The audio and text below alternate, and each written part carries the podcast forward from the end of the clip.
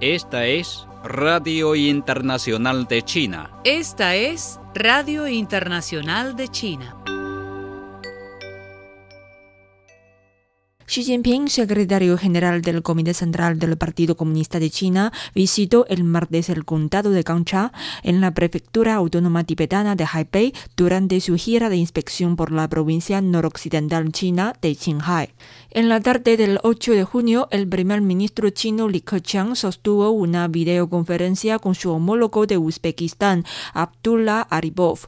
Li Keqiang destacó que China y Uzbekistán son países vecinos que gozan de una relación de amistad y una asociación estratégica integral. El primer ministro chino recordó que desde el estallido de la pandemia de COVID-19, China y Uzbekistán se han apoyado mutuamente y sostuvo que el desarrollo de la cooperación pragmática ha desempeñado un papel positivo en la recuperación económica de ambos países.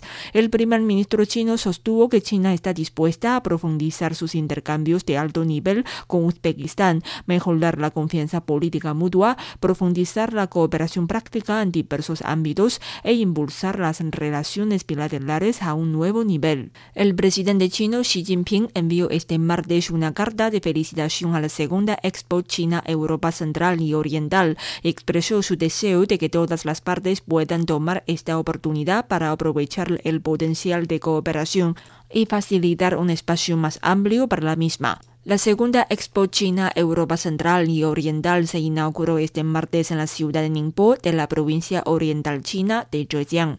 El viceprimer ministro chino Hu Chunhua exhortó a impulsar el trabajo de preparación para la Feria Internacional de Comercio de Servicios de China para convertirla en la exhibición de comercio de servicios más influyente del mundo. Es necesario realizar firmes preparativos para los eventos principales durante la CIFTIS, incluyendo la Cumbre Mundial de Comercio de Servicios, foros y reuniones, dijo Hu, quien es también director del comité organizador de la CIFTIS. Hizo énfasis en acelerar el proceso de atracción de expositores y en lugar más transacciones durante el evento. También pidió establecer un equipo de coordinación para la prevención y control de la COVID-19 con el fin de garantizar la formulación e implementación de planes de prevención relacionados con el virus. Un alto funcionario del Partido Comunista de China pidió este lunes promover el trabajo de publicidad sobre el centenario del Partido Comunista de China. Juan Kunming, miembro del Buró Político del Comité Central del Partido Comunista de China y jefe del Departamento de Publicidad del Comité Central del Partido Comunista de China, hizo las declaraciones al pronunciar un discurso en una teleconferencia de Beijing. Juan instó a que se realicen esfuerzos para llevar a cabo de manera adecuada eventos importantes, incluidas exposiciones temáticas a gran escala, espectáculos artísticos y seminarios teóricos. También instó a los órganos de publicidad a contar las historias del Partido Comunista de China, así como las historias de China y de su pueblo en la nueva era, a la audiencia de ultramar. Los ministros de Relaciones Exteriores de China y de la Asociación de Naciones del Sudeste Asiático ASEAN se reunieron este lunes para una reunión especial de ministros de Relaciones Exteriores ASEAN-China para celebrar el 30 aniversario de las relaciones de diálogo. La reunión realizada en la Municipalidad de Chongqing, suroeste de China, fue copresidida por el consejero de Estado y ministro de Relaciones Exteriores de China, Wang Yi, y por Teodoro Locsin, secretario de Relaciones Exteriores de Filipinas, quien es el actual coordinador de país de las relaciones ASEAN-China. También asistió el secretario general de ASEAN.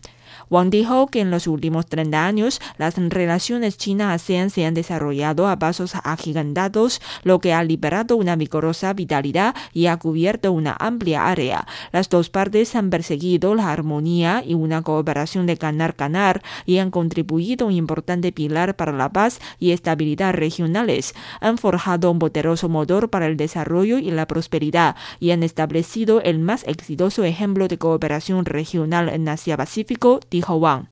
El consejero de Estado y ministro de Defensa Nacional de China, Wei Penghe, se comunicó este martes con el ministro de Defensa de Singapur, Nan Hen, a través de una videollamada.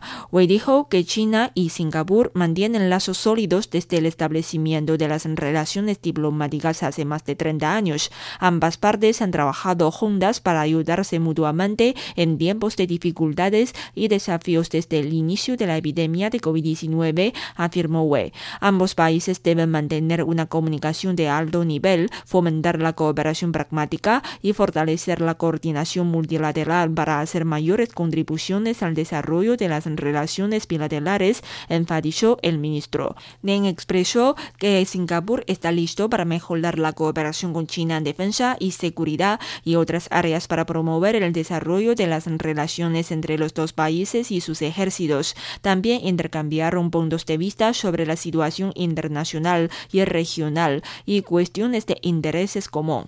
Este martes, en una rueda de prensa regular, el portavoz del Ministerio de Asuntos Exteriores de China, Zhao Lijian, criticó las declaraciones sobre China hechas por el canciller canadiense Mac Carnaeu. Zhao manifestó que dichas declaraciones ignoran los hechos básicos y están llenas de prejuicios ideológicos a los que China se opone firmemente.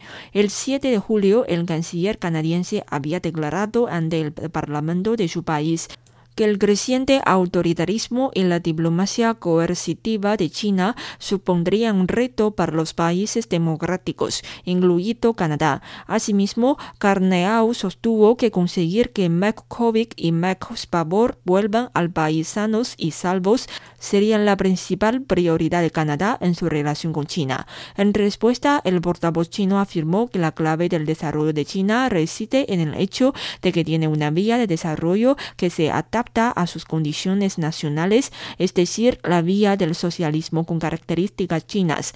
Zhao Lijian agregó que China nunca se ha dedicado a la exportación de sistemas ni a la competencia de sistemas y planteó que cada país debe seguir una vía de desarrollo que responda a sus propias condiciones y a las necesidades de su población y que respete y aprenda de los demás. Finalmente, el portavoz de la Cancillería china señaló que convertir las relaciones chino-occidentales en una disputa de la democracia contra el autoritarismo y tratar de etiquetar a los países del mundo trazando líneas ideológicas no es en sí mismo algo objetivo, racional ni democrático. Este martes, el portavoz del Ministerio de Defensa Nacional Wu Chen respondió a las preguntas de la prensa sobre la visita de tres senadores estadounidenses a la región china de Taiwán. Wu sostuvo que los congresistas estadounidenses visitaron Taiwán en un avión militar y habrían utilizado la cuestión de Taiwán para montar un espectáculo político. El portavoz manifestó que Estados Unidos habría violado gravemente la resolución 2758 de la ONU y el consenso de la comunidad internacional sobre una sola China. Asimismo, añadió que el país norteamericano habría transgredido el principio mismo de una sola China y las disposiciones de los tres comunicados conjuntos chino-estadounidenses, además de socavado los cimientos de las relaciones sino-estadounidenses, junto con la paz y estabilidad a través del estrecho de Taiwán.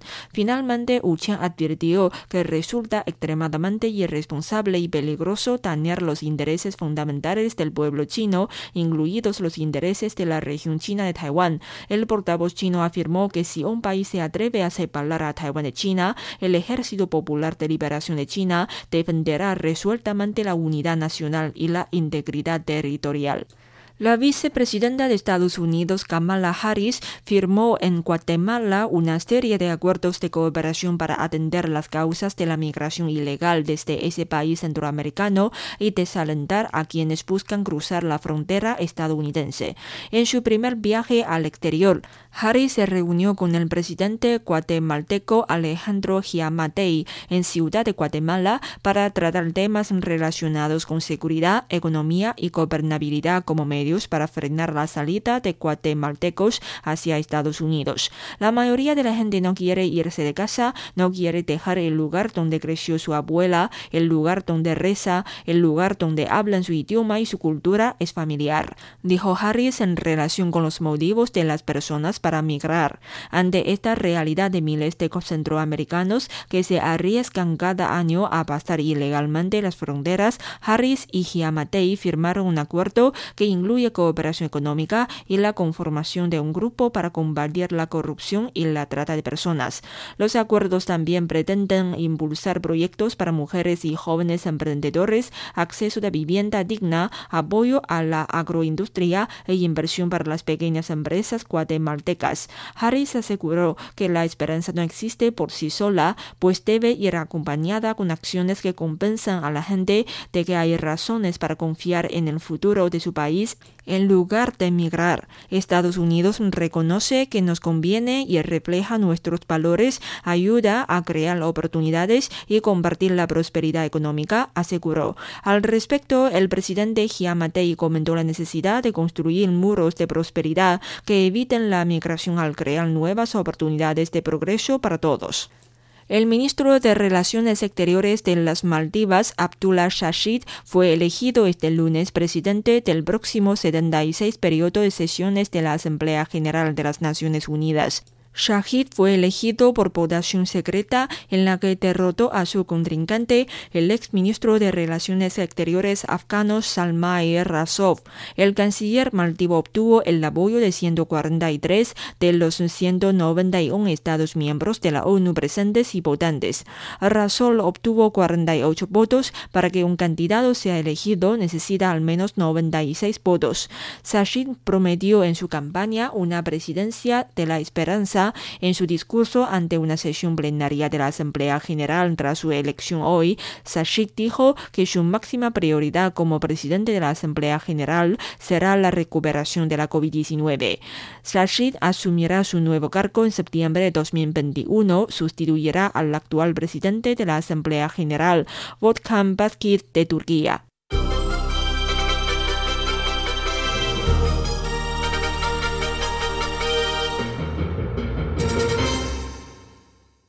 La Administración General de Aduanas de China publicó el día 7 los últimos datos de importación y exportación, mostrando que el valor total de importación y exportación de China en RMB en los primeros cinco meses de este año aumentó en un 28,2% interanual, de los cuales las exportaciones aumentaron un 30,1% y las importaciones aumentaron un 25,9%. De los datos de un solo mes hasta el mayo, las importaciones y exportaciones han estado aumentando durante 12 meses consecutivos. No es difícil ver que la recuperación del comercio exterior de China es sólida y robusta, lo que brinda apoyo y confianza a la recuperación económica mundial. Esto se debe a la prevención y el control de efectivos de la epidemia, a la reanudación del trabajo y la producción y los esfuerzos conjuntos del gobierno, la industria y las empresas de China.